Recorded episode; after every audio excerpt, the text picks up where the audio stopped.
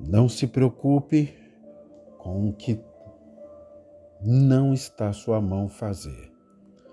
Ocupe sua mente, ocupe os seus pensamentos, as suas ações com aquilo que compete a você.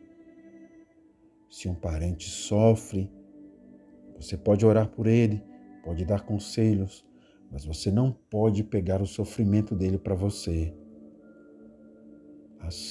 Você fazer isso, tomar as dores dele para você, não vai resolver o problema dele. O que você vai fazer é fazer com que duas pessoas estejam sofrendo, duas pessoas estejam com problema. O seu parente e você, por, por estar tomando as dores, tomando os sofrimentos deles para você.